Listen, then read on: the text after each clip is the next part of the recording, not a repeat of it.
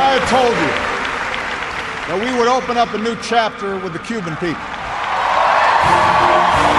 Último discurso de Barack Obama, su despedida como presidente de Estados Unidos.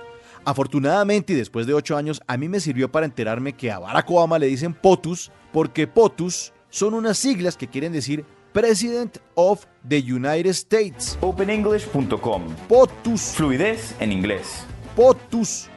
Y no porque estaba como Donald Trump después del discurso varillazo que le dio la actriz Meryl Streep en el que el electo presidente Copetín quedó bastante en putus.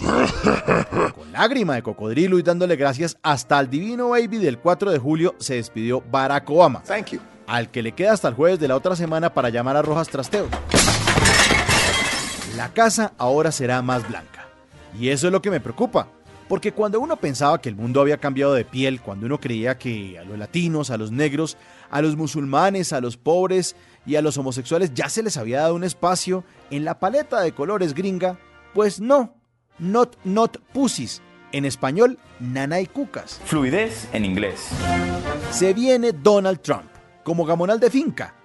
Don Patrump, que desde antes de ser una estrella del reality de Apprentice, el aprendiz, pues ya daba muestras de ser un caudillo de esos que aman en los países subdesarrollados, de esos que la gente quiere mucho porque son maleducados, que tienen carácter de perro de reja. Uno de esos que, por ejemplo, en plena Asamblea General de la ONU dice... En este mismo lugar huele a azufre todavía. Ayer vino el diablo aquí, el señor presidente de los Estados Unidos, a quien yo llamo el diablo. O de estos otros que por teléfono dicen... Estoy muy berraco con usted. Yo lo que ha sido correr Y, lo que, y, y si lo veo, le, le voy a dar en la cara marica. Pero a la gente le gusta eso.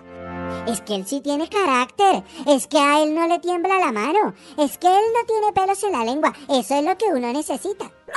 Pues todos esos derechos que hemos logrado conquistar en el mundo como sociedad durante medio siglo se van a echar para atrás por culpa de esos grupos de votantes a los que uno puede durar 52 años explicándoles y nunca van a entender que la vida es mejor que la muerte, que la paz es mejor que la guerra y que bailar es mejor que echar bala.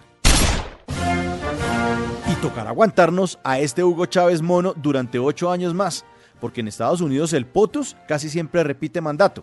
Y eso sí, llenarnos de paciencia con este tipo de votantes y no argumentarles nada porque la peor pérdida de tiempo es discutir con el fanático al que no le importa la verdad o la realidad, sino la victoria de su fanatismo.